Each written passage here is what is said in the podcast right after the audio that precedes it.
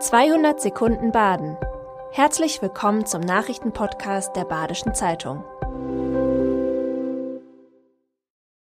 Die Nachrichten am Dienstag, dem 14. März.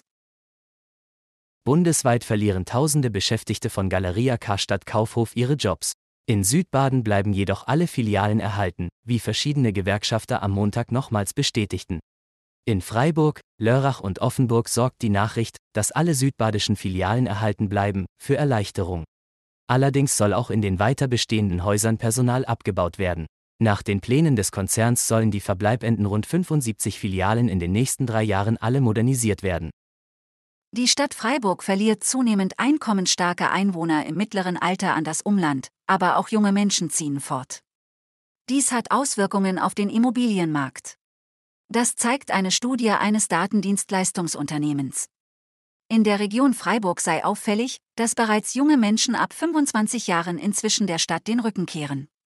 Eine Rolle spiele dabei bestimmt auch der angespannte Freiburger Wohnungsmarkt, sagt der Geschäftsführer Jan Grade.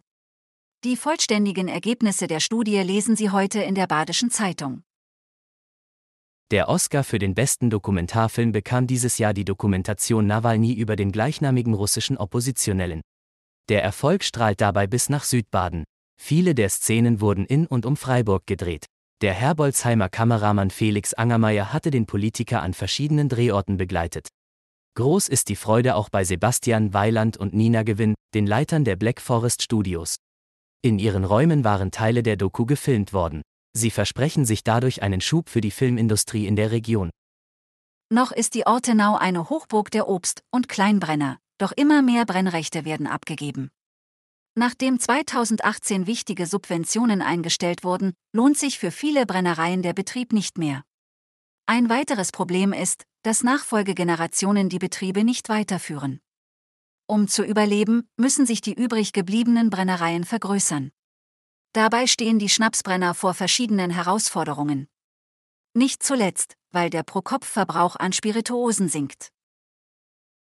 Die Ampelkoalition hat sich auf eine Wahlrechtsreform geeinigt, die Ende der Woche beschlossen werden soll. Diese sieht keine Reduzierung der bisher 299 Wahlkreise vor. In den Gemeinden Seelbach und Schuttertal keimt jetzt wieder die Hoffnung, in ihrem bisherigen Wahlkreis Emmendingen-Lahr verbleiben zu können. Der ursprüngliche Vorschlag der Wahlkreiskommission hatte einen Wechsel in den Landkreis Schwarzwald-Baar vorgesehen. Dadurch sollten Unterschiede in der Einwohnerzahl ausgeglichen werden. Vor Ort hatte sich erheblicher Widerstand geregt. Eine Neuzuordnung ist aber noch nicht endgültig vom Tisch. Das war 200 Sekunden Baden. Immer montags bis freitags ab 6.30 Uhr. Aktuelle Nachrichten rund um die Uhr gibt's auf der Website der Badischen Zeitung badische-zeitung.de.